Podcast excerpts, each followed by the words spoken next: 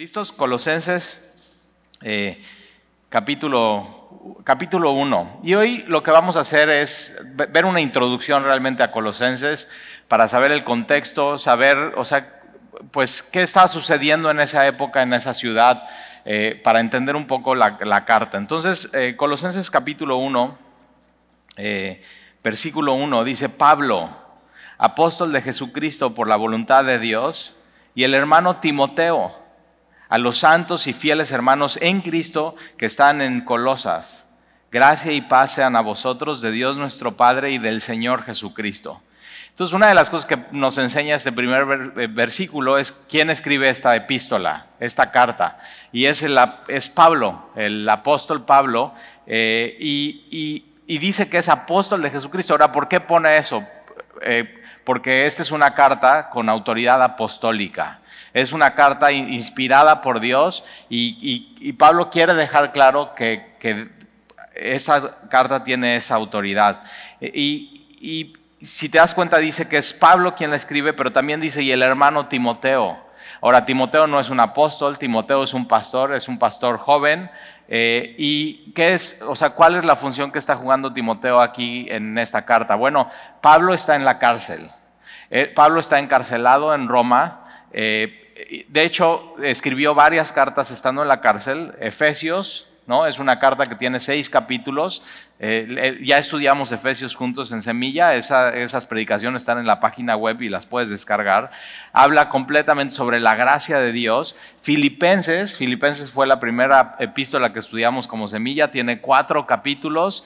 Y después tienes Colosenses, que la escribe también Pablo en la cárcel, tiene, vamos a ver, cuatro capítulos también. Y escribe también Filemón. Filemón es una epístola de un solo capítulo que lo puedes ver y estudiar también en, tu Biblia. Más o menos eh, el, año que se escribió esta carta fue en el año 64, cuando Pablo está en Roma y está encarcelado. Ahora, Pablo, una de las cosas que siempre dice en sus epístolas es que él no está encarcelado por causa de Roma, sino por causa de Jesucristo. Todas sus circunstancias para Pablo eran, eran por Jesús y por el Evangelio. Entonces, vemos eh, eh, que Pablo está está dictando esta carta porque él está preso en Roma, posiblemente él eh, tiene cadenas en sus manos y Timoteo que no está preso, Timoteo puede ser el escriba que está escribiendo esta, esta carta. Ahora, ¿por qué vemos eso? Porque al final, si quieres ir ahí en el capítulo 4, y vamos a estar yendo un poco entre los cuatro capítulos el día de hoy, eh, una de las cosas que pasa en el capítulo 4 eh, es, nos dice no solamente que, Pablo no escribe la carta, sino al final la firma. Por, ejemplo, mira el versículo 18 del capítulo 4. La salutación de mi propia mano de Pablo. Entonces, al final de la carta que Timoteo está escribiendo, Pablo dice, ok, préstame, eh, voy a escribir yo con mi propia mano para que sepan que soy yo y que es auténtica esta carta. Y él al final como que pone su sello en esta carta. Entonces, lo que vemos es que Timoteo la está escribiendo y al final Pablo pone una salutación de su propia mano. Ahora, un dato importante es quién lleva esta carta. Y ahí mismo en el capítulo 4, en el versículo 7, dice, todo lo que a mí se refiere os lo los hará saber Tíquico, amado hermano y fiel ministro y consiervo en el Señor, el cual he enviado a vosotros para esto mismo, para que conozca lo que a vosotros se refiere y conforte vuestros corazones. Quien está llevando las cartas de la cárcel es este hombre Tíquico Tíquico. Ahora, Tíquico está viajando no solo, sino está viajando también con, con Onésimo. Onésimo es el esclavo que por alguna razón huye de su amo, que es eh, esta carta de, de, Filemón. Y Pablo, una de las cosas, y la puedes leer en una sentada la carta de Filemón, y Pablo, una de las cosas, le está diciendo, y va Onésimo y lo estoy mandando de regreso contigo y si algo te debe, ponlo en mi cuenta, yo te lo pago. Pero perdónalo, porque ahora es nuestro hermano en Cristo. Entonces algo pasa en Roma que eh, todo esto es, eh, o sea, Onésimo y Filemón son de, la ciudad de, Colosas, y entonces algo sucede en Roma que Pablo conoce a este hombre que se llama Onésimo, que servía a Filemón, lo gana para el Señor y estando ahí dice, ok, vas a regresar con tu Señor, pero ahora no como esclavo, sino como su hermano en Cristo y vas a trabajar con Él y, yo le voy a escribir que te perdone. Y es una carta hermosísima de perdón, de redención. Y entonces quien regresa con esta carta de Roma a, Colosas es Tíquico, que va con Onésimo eh, y acompañan esta carta para la iglesia de Colosas. Ahora, una de las cosas que vamos a ver es que Pablo está acompañado en la cárcel en Roma, está Aristarco y está Marcos. Ahora Marcos, si te acuerdas en el libro de Hechos, es, un joven que empieza la misión con Pablo y con Bernabé y al final él se echa para atrás y se regresa y abandona la misión. Cuando regresan eh, Pablo y Bernabé tienen una diferencia muy grande porque Bernabé quiere que, Pablo, que Marcos regrese al ministerio con ellos y viaje con ellos y Pablo dice que no y ellos dos se separan. Pero al final lo que vemos es que Marcos está acompañando a Pablo. Entonces hay, un tema de redención muy hermoso. Ahora, eh, Epafras, lo vamos a ver ahí en la carta, porque Epafras es quien lleva el Evangelio a estas ciudades de, de los colosenses, de Colosas. Pablo, un dato importante, Pablo no había ido nunca y no había pisado la ciudad de Colosas. Pablo no conoce a los colosenses. Una de las cosas que puedes ver en, eh, el capítulo 2, ve ahí por favor, en el versículo 1, dice, porque quiero que sepáis cuán grande lucha sostengo por vosotros y por los que están en la Odisea y por todos los que nunca han visto mi rostro Pablo no conocía a los colosenses, los colosenses no conocían a Pablo, pero ellos reciben esta carta de Pablo y una de las cosas que vamos a ver en esta carta es que Pablo, aunque no los conoce, ha estado sosteniendo una lucha por ellos y esta lucha es en oración. Pablo ha estado orando por los colosenses sin nunca haber visto su rostro. Y, entonces, ¿cómo llega el Evangelio a, a Colosas? Ese es un dato muy importante. No lo lleva ningún apóstol, lo lleva un hombre. Y ese nombre es, es Epafras. De hecho, mira, en el capítulo 1, versículo 7, dice, como lo habéis aprendido de Epafras. Está hablando del Evangelio. El Evangelio, los colosenses lo aprendieron de Epafras. Ahora, ¿cómo Epafras conoce el Evangelio? Y eso vamos a ir al libro de Hechos. Mira, vamos a regresar en tu Biblia. Ahí atrás, eh, ve al libro de Hechos. Eso está después del, del del Evangelio de Juan, Hechos capítulo 19.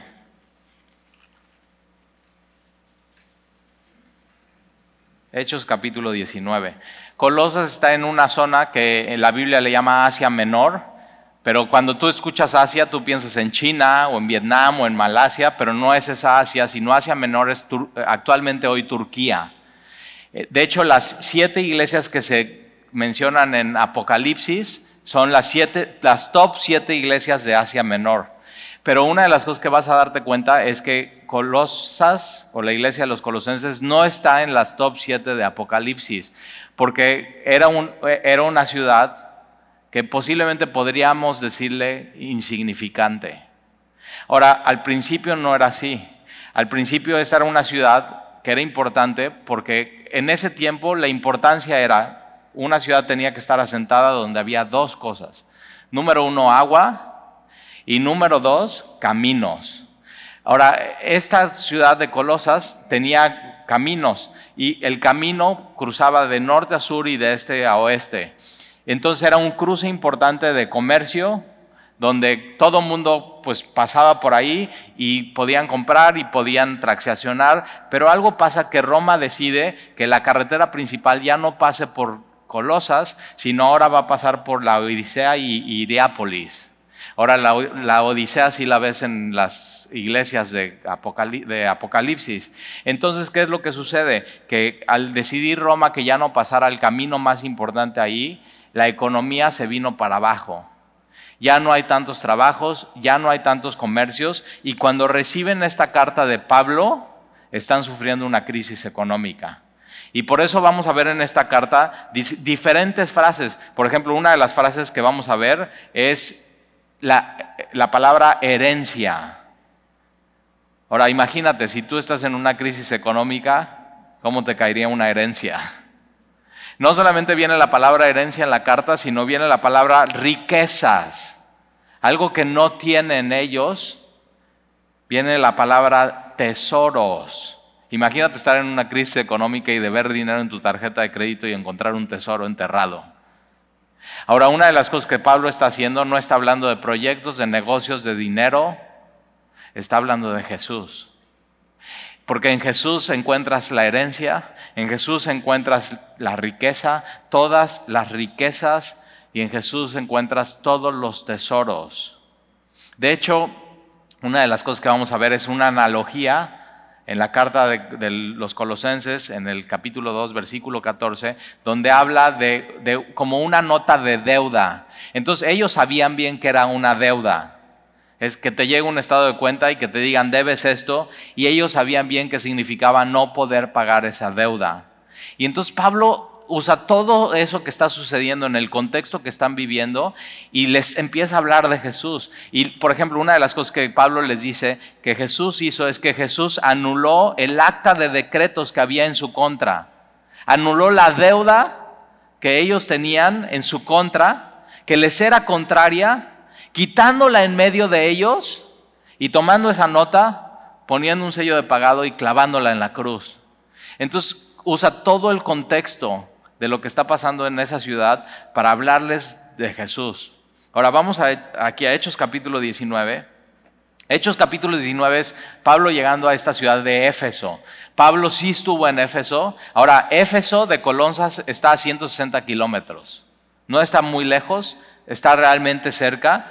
Y entonces eh, Pablo está en Éfeso, Pablo está enseñando la palabra, muchas cosas pasan, pasa un avivamiento, eh, la palabra de Dios está siendo magnificada y mira lo que dice eh, versículo 7. Y eran por todos unos doce hombres. Así empieza la iglesia de Éfeso, con doce hombres. Ahora, con doce hombres que tengan un corazón para Dios, Dios puede hacer grandes cosas. De hecho, una de las cosas que yo siempre me acuerdo es que cuando llegué aquí a Veracruz, realmente no conocíamos a, mucha gente y empezamos una reunión en un café a estudiar la palabra de Dios y éramos menos de 12 hombres, pero, pero estábamos enamorados de Dios. Y Dios puede hacer eso, o sea, con, tomar 12 hombres. Ahora, ¿por qué son hombres? Porque si Dios gana el corazón de un hombre, entonces tiene la puerta a la familia de ese hombre, a su esposa y a sus hijos.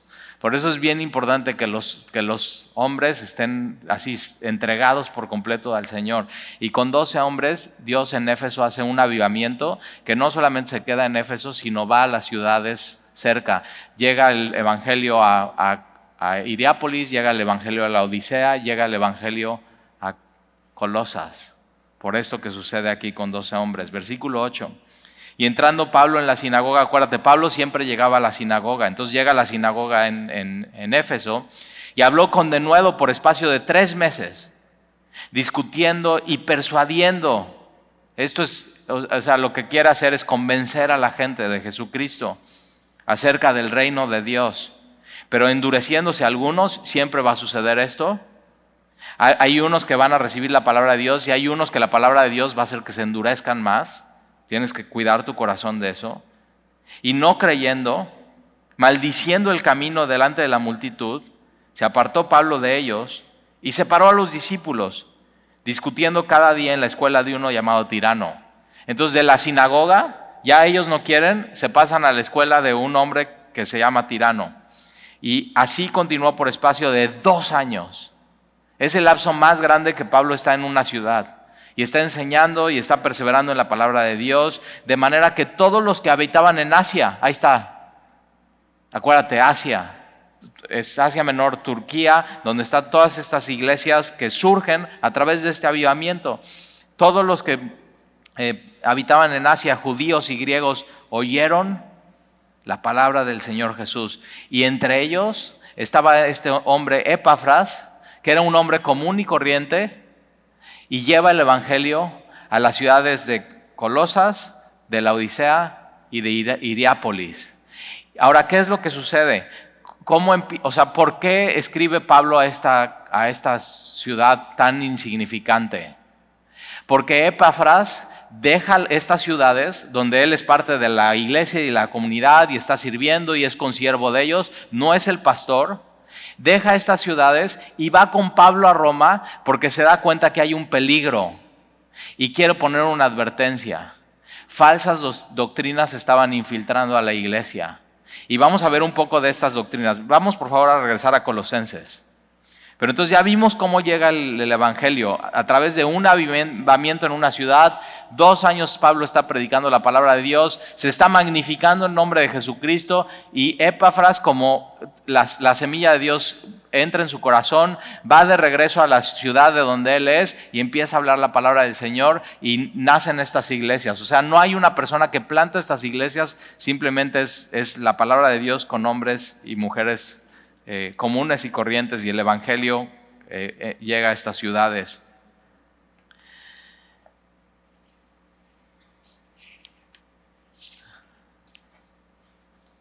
En, en, Colosenses, en el capítulo 1, del versículo 15 al versículo 23, ah, vamos a encontrar un himno. Es, es una canción. Y una de las cosas que pasan, que es que no solamente este es un himno, sino es una confesión sobre quién es el Cristo, sobre quién es Jesús. Se enfoca en Jesús, sobre su creación, y ahorita vamos a ver por qué esto es muy importante, y Jesús sobre su nueva creación que es la iglesia. Y lo, lo hace Pablo porque Epafras, Acuérdate que va de Colosas hasta Roma, es un largo viaje, está preocupado porque hay una presión fuera de la iglesia que está entrando a la iglesia. La cultura de fuera está entrando, las filosofías de fuera están entrando, las, las falsas enseñanzas están entrando y, y va a ser una advertencia Pablo a ellos. Y lo que vamos a ver entonces en el capítulo 2 son advertencias de estas falsas religiones o falsas ideas o falsas nociones que están llegando a la iglesia. Ahora, no dice exactamente cuáles son, pero a la hora de estudiar el pasaje nos vamos a dar cuenta qué, es, qué son estas falsas eh, creencias o filosofías. Una de ellas, por ejemplo, había eh, una mezcla de misticismo viniendo del este, había gnosticismo, y ahorita vamos a ver un poco qué es esto, había... Eh, ascetismo y había los judaizantes que al estudiar la carta de Gálatas ya vimos quiénes son estos. Ellos decían que Jesús estaba muy bien, pero que aparte de Jesús, antes de tener salvación tenías que volverte judío. Un gentil no podía ser salvo, sino primero el gentil se tenía que volver judío, el judío entonces ya podía creer en Jesús y poder ser salvo. Es decir, a Jesús le querían todas estas ideas agregar cosas para que pudiera ser efectivo o pudiera tener un efecto la salvación. El gnosticismo es muy sutil. Y una de las cosas que pasaba es que el gnosticismo eh, no era fácil de resistir. De hecho, gnosticismo, que viene de la palabra gnosis, es los que conocen o los que saben. Y es difícil de, resistir porque normalmente es, oye, está muy bien eso que estás aprendiendo en la iglesia, está muy bien eso de la Biblia, pero tú, tú sabes de esto, y te quieren enseñar una cosa, si sabías que esto y esto, y entonces dices, ¿qué? O sea, ¿qué me falta? ¿Qué, qué, tengo que completar para que realmente esto funcione o para que sea efectivo? Y eso atrae porque es muy atractivo a la carne y de pronto eh, eh, los falsos maestros usan todo esto. Una de las cosas que creían los gnósticos es que toda la materia era mala. O sea, todo lo material era, era malo. Y que todo lo espiritual, por otro lado, era bueno. Ahora, si Dios es bueno, entonces no pudo haber él creado la materia, porque la materia es mala. O sea, lo que no se ve es, es, es, bueno, lo que sí se ve es bueno. Y entonces una de las cosas que decían es que Jesús no tenía cuerpo humano, material, porque lo material es malo. Eso es muy importante de entender. Entonces Jesús, para ellos Jesús era como un fantasma. Es decir, Jesús caminaba en, en Genezaret, en la playa, pero pisaba y sus huellas no se marcaban. Para ellos Jesús era un, su enseñanza era que Jesús era un, un, un espíritu, un fantasma, que no poseía humanidad real. Ahora, ¿qué es, enseña Colosenses? Que Jesús es el creador de todo. Lo visible, lo material y lo invisible, lo espiritual. Entonces mata por completo esta falsa idea que lo material es malo. Eh, e, ellos decían que Cristo era un eón más de muchos. Ahora, si tú vas y pones en Google eón, va a decir esto, mira, cada uno de los seres eternos, emanados de la unidad divina, que colmaban el intervalo entre la divinidad y la materia, formando el mundo espiritual. Entonces ellos decían que, un, que Cristo era uno, uno más que venía de la deidad y que Cristo era un eón, pero que Jesús era humano y que ese eón vino a, a Jesús, el Cristo, ese eón que viene de Dios, de la divinidad, uno más de ellos, que ese eón vino a Jesús en forma de paloma en el bautismo. Y que cuando Jesús va a la cruz, antes de morir, ese on o esa parte de la divinidad abandona a Jesús, humano, materia, y, regresa a Dios. eso es una herejía. Eso es lo que no enseña la Biblia. Y una de las cosas que vamos a ver en Colosenses es quién es Jesús. Y una de las cosas que dice este himno, que Jesús es la imagen del Dios invisible. O sea que Jesús es el Dios invisible que hizo ver a Dios de manera visible. Todo esto nos dice la carta de Colosenses. Pablo en Colosenses nos dice que Jesús desde su concepción es el Hijo de Dios y es el Hijo del hombre, el Hijo de Adán, 100% Dios, 100% hombre. Hoy, hoy muchas corrientes en el mundo quieren privar a Jesús de su deidad. Y eso es lo que estaba haciendo el gnosticismo. Ahora, otra de las cosas que pasaba con el gnosticismo es que eh, como toda la materia es mala, entonces hay diferentes posturas en cuanto a la manera de vivir o la moralidad. Entonces, a ver, si toda la materia es mala y mi cuerpo de por sí es malo, entonces puedo hacer lo que yo quiera con mi cuerpo. No pasa nada. Ya tengo el pretexto. Puedo vivir como yo quiera. Y una de las cosas que vamos a ver es que en el capítulo 3 y 4 Pablo explica cuál es la manera de vivir del cristiano. Y nos da 11 pecados de qué es lo que tienes que quitar de tu vida, qué tienes que hacer morir. Y nos da cosas de virtud y de piedad que tenemos que ponernos, que nos tenemos que revestir de ellos. Una de esas cosas, amor. Fíjate entonces cómo la corriente de la cultura del mundo había infiltrado la iglesia. Y tenemos que tener cuidado porque hoy en día las corrientes y las enseñanzas del mundo tienen una agenda y están presionando y presionando y presionando que puede llegar a infiltrarse a nuestras casas, a nuestras familias, a nuestros hijos y a nuestra iglesia. Por ejemplo, una corriente que yo veo muy fuerte en el mundo con una agenda es confundir a los jóvenes acerca del género o del sexo. Y una de las cosas que enseña la Biblia es que solamente hay dos géneros o dos sexos. Y para la Biblia eso es, eso sí, lo mismo, género y sexo. En Estados Unidos hoy la agenda quieren quitar una cosa es el género, una cosa es el sexo. Y la Biblia enseña que son las dos cosas lo mismo. Y entonces, ¿qué quieren hacer? Están empujando una agenda en las en la primaria, ¿eh?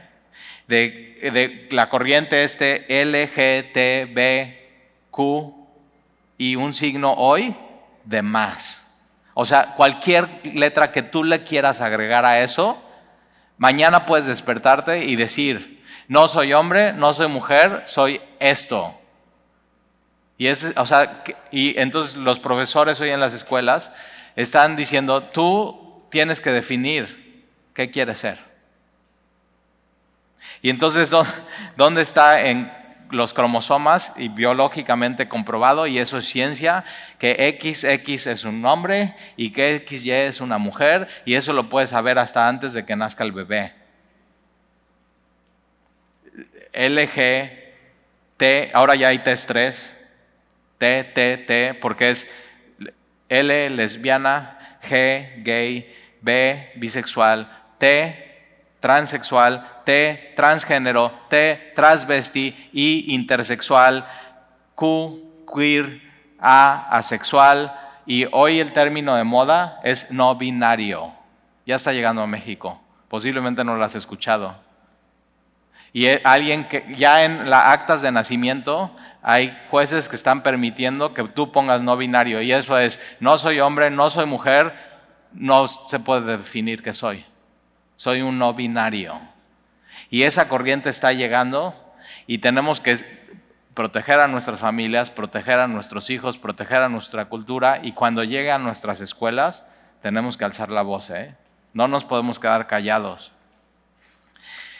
En Colosenses 2, una de las cosas que ves es a qué se refiere la herejía que está llegando a estas falsas enseñanzas. Eh, Pablo dice, son filosofías y huecas sutilezas. Otra de las frases que usa Pablo son tradiciones de hombres. Otra de las cosas que usa Pablo es conforme a los rudimientos del mundo, conforme al ABC del mundo. El ABC del mundo lo que ellos creen y su agenda está entrando a la iglesia. Y, no según Cristo. No estaban, o sea, todas estas filosofías no estaban dependiendo solamente de Cristo. Otra de las cosas que tenía que ver esta falsa enseñanza es que tenían que ver con comida y bebida. O sea, comer y beber cosas o dejar de comer y beber cosas para ser más espiritual. ¿Lo has oído en algún lado? Hay un movimiento que así una agenda a nivel mundial, no comer carne, ser vegetariano y eso te hace ver más espiritual. Culto a los ángeles. Estas falsas doctrinas tienen que ver con días de fiesta, luna nueva, días de reposo. Esos son fiestas o fechas judías.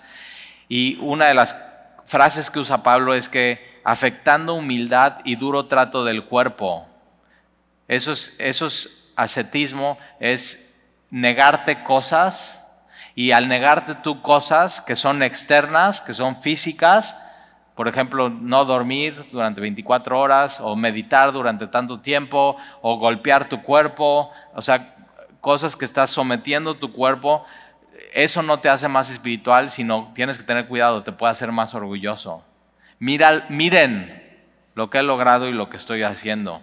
Otra de las cosas que, se ven, que es la falsa doctrina, es que se entremeten en, en lo que no han visto. Es decir, están diciendo que tienen visiones que no tienen para verse más espirituales. Todo eso estaba llegando a la iglesia. Se estaban sometiendo a mandamientos y doctrinas de hombres que realmente no tienen valor y todo esto dando como resultado perder la conexión con Cristo. Entonces, ¿qué hace la carta de Colosenses? Pone a Cristo hasta adelante y lo hace ver suficiente. No necesitas gnosticismo, no necesitas judaizarte, no necesitas misticismo, necesitas a Jesús. Y Jesús es suficiente. Lo, Colosenses nos grita, lo único que tú necesitas es Jesús. Ahora Pablo usa unas palabras en la carta que si la lees en una sentada vas a encontrar la palabra plenitud. ¿No el mundo está buscando eso? Y mucha gente quiere ofrecer eso. Es que tienes que venir conmigo. Después de hacer eso, te sientes bien pleno. Otra de las palabras que usa la carta es completo. O sea, ahí, ahora sí, ahí ya te vas a sentir completo, como si, te, como si hoy sientes un vacío, ya haciendo estas cosas te vas a sentir completo. Otra palabra que usa es perfecto y otra palabra es sabiduría. O sea, y la gente es eso, es, o sea, quiere, o sea, quiere sabiduría, quiere saber más cosas y el gnosticismo era a través de saber cosas, tú puedes ser más espiritual. Y había niveles de espiritualidad hasta que podrías llegar a un grupo reducido. Es que aquí están los que saben. Y eso es totalmente carnal. ¿Por qué? Porque Colosenses enseña que la plenitud, estar completo, ser perfecto y la sabiduría están solamente en Jesús. Entonces Jesús es suficiente, pero por otro lado, una de las cosas que enseña el himno que vamos a ver la próxima semana es que Jesús es supremo. Él es supremo sobre la creación. Él es supremo sobre lo que se ve y lo que no se ve.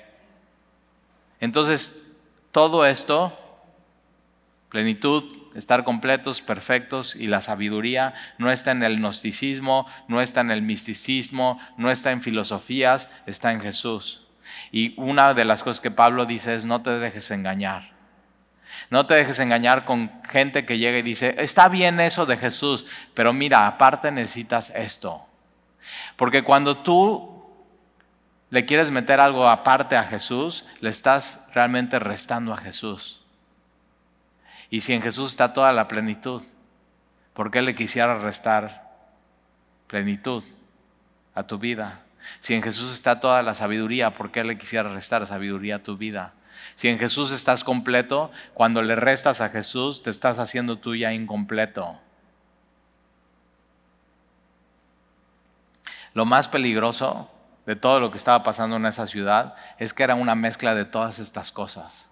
No era solo gnosticismo, no era solamente judaizantes, no solamente era eh, eh, misticismo, sino era todas estas revueltas y mezclándose con Jesús. Y eso es, lo más peligroso. Colosenses nos dice que ya hemos resucitado con Cristo y que ya seremos manifestados en gloria con Él. Ahora quiero enseñarte algo. En el capítulo 4 quiero enseñarte cómo se empezó a formar la Biblia. En el capítulo 4, versículo 16 capítulo 4, versículo 16. Dice, cuando esta carta, la, que estamos estudiando, Colosenses, cuando esta carta haya sido leída entre vosotros, fíjate, las cartas eran para que fueran leídas como la, la vamos a leer entre toda la iglesia. Entonces se leía en público, pero se podían hacer manuscritos y tú podías después leerla en privado. Entonces, cuando esta carta se haya leído entre vosotros, haced también que se lea en la iglesia de la, laodicenses. Entonces, a ver, la carta de los colosenses se tiene que leer en la iglesia de los laodicenses o la Odisea. ¿Y qué crees? Hay una carta que llevan de Roma a la Odisea, pero no la tenemos en la Biblia. Dios decidió que no estuviera no está en el canon bíblico, no, no, se ha descubierto esta carta. Pero entonces hay una carta que va a la Odisea, hay una carta que va a Colosas y Pablo dice, la carta de ustedes de Colosenses quiero que la lean los de la Odisea y la carta de la Odisea quiero que lo lean los de los Colosenses. Y por eso tú y yo, o sea, leemos estas cartas porque fueron planeadas para leerse en todas las iglesias. Y de pronto así se fueron formando la Biblia y el canon cuando Llegaba la carta, la leían en público y hay escribas están pasando la, carta verso a verso, ver, no había versos en ese tema, pero están así, renglón a renglón, renglón a renglón, la enrollan, ok, esta lleven la Odisea y la de la Odisea lleven la Colosas y así las, todas las epístolas que tienes en la Biblia y todos los evangelios empezaron a distribuir por el mundo hasta formarse la Biblia o sea, eso solamente Dios lo pudo haber hecho. Y, entonces fíjate, hace también que se lea en la iglesia de los laodicenses y que la de la Odisea la lean también vosotros. Vemos un poco entonces cómo se, cómo se formó la Biblia y cómo las cartas iban y venían. Ahora, eh, vamos al capítulo 1.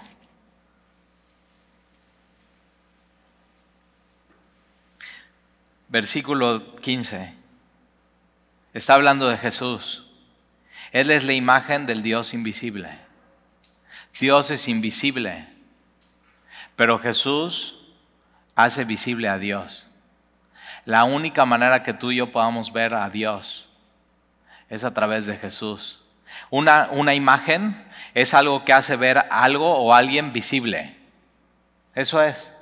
Hace ver a algo o alguien visible. Y Jesús entonces es el Dios invisible que se hace visible. Para él se manifiesta a nosotros y vamos a aprender muchísimo de Jesús. Ahora fíjate, eh, ve Colosenses 1.27.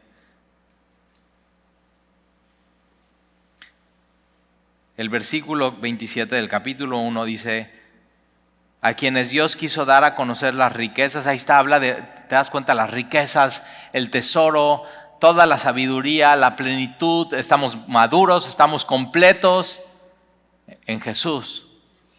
De eso no lo puedes encontrar fuera de Jesús. Es, es, una farsa, es un fraude, es una falta de religión, es una falsa doctrina que tú puedas encontrar esto fuera de Jesús. Entonces a quien Dios quiso dar a conocer las riquezas de la gloria de este misterio entre los gentiles, que es Cristo en vosotros, Cristo en nosotros, la esperanza de gloria, la única esperanza para el futuro es Jesús. ¿Qué es lo que quiere hacer Pablo aquí? Lo que Pablo quiere hacer es que en momentos difíciles, cuando todo se sacude, vieran a Jesús como su única esperanza. Una de las cosas que pasan, después de que ellos reciben esta carta, más o menos al año viene un temblor. La ciudad se destruye por completo. Pero la única cosa que les queda a ellos es Jesús, la esperanza de gloria. Y acuérdate, cuando en tu vida de pronto todo se sacuda, no estás sin esperanza, sino tu esperanza futura es Jesús. Jesús en nosotros. Fíjate esta frase, la esperanza de gloria. Entonces Colosenses enseña que, tiene, que tenemos que aferrarnos a Jesús como el único medio de salvación.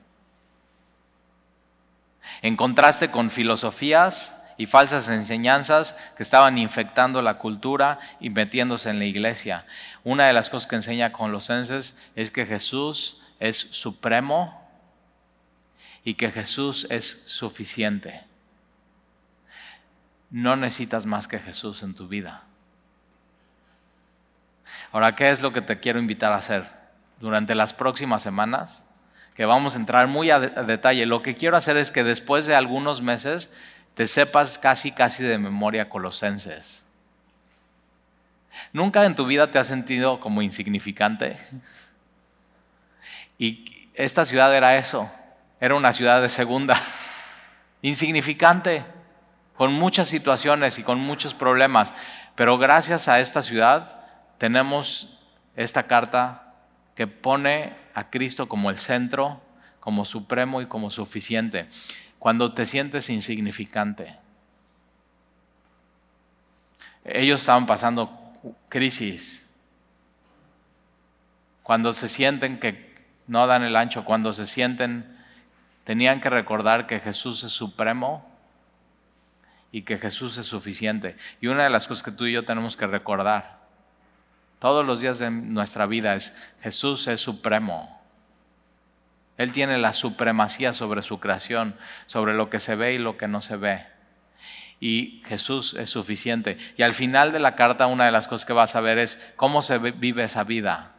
Siendo Jesús supremo, siendo Jesús suficiente, cómo, cómo se ve esa vida en tu matrimonio, con tus hijos y hasta en tu trabajo. Y vamos a llegar a eso, a, a, lo muy práctico. Pero ¿qué es lo que quiere hacer la carta de Colosenses? Primero enseñarnos a Jesús. ¿Quién es Jesús? Supremo, suficiente. Entonces, en Él estás completo, en Él estás pleno, en Él estás, está toda la sabiduría que necesitas, en Él está toda la madurez. Y cualquier persona que te llegue a ofrecer fuera de Jesús esto es un fraude y no es cierto. Entonces, las próximas semanas lee antes de venir a Semilla lee Colosenses.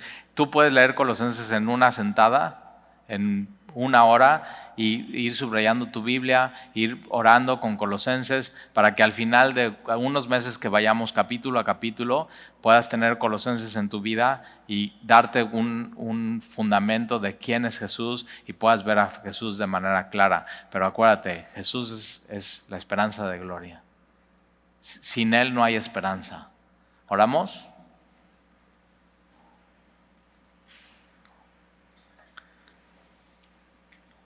Señor, gracias porque hoy comenzamos con una epístola donde tú nos quieres enseñar una, una foto tuya en la persona de Jesús y nos quieres advertir y nos quieres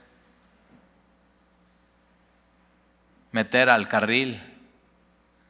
Nos quieres enseñar cómo es vivir una vida cuando Jesús es supremo en tu vida y Jesús es suficiente. Y te damos gracias, Señor, porque eso es lo que necesitamos en nuestra vida. Porque a veces sí, así en, en, medio de este mundo pensamos que nuestra vida es insignificante, como esta ciudad de Colosas. Pero Señor, si en nuestra vida tú eres la cabeza y estamos aferrados a ti, y eres suficiente para nosotros, Señor, estamos completos en ti y nada nos falta. Tenemos todo en ti, Señor. Y te damos gracias. Porque hoy nos recuerdas de tu amor, nos recuerdas de tu cruz, nos recuerdas que tú pagaste el precio. Porque el acta de decretos que estaba en mi contra ya fue pagada y ya fue clavada en la cruz. Y ya nadie puede llegar a cobrar esa deuda, sino ya he sido perdonado y soy libre de deudas. Gracias Señor por tu amor, gracias Señor por tu perdón y gracias Señor porque hoy estamos juntos. Así como los de la Odisea que leyeron la carta de los colosenses y los colosenses la de la, Odisea, nosotros hoy estamos como tu iglesia, tu nueva creación, leyendo esta carta. Entonces edifícanos Señor y muéstranos quién eres tú. Manifiéstate a nuestras vidas y te lo pedimos en el nombre de Jesús. Amén.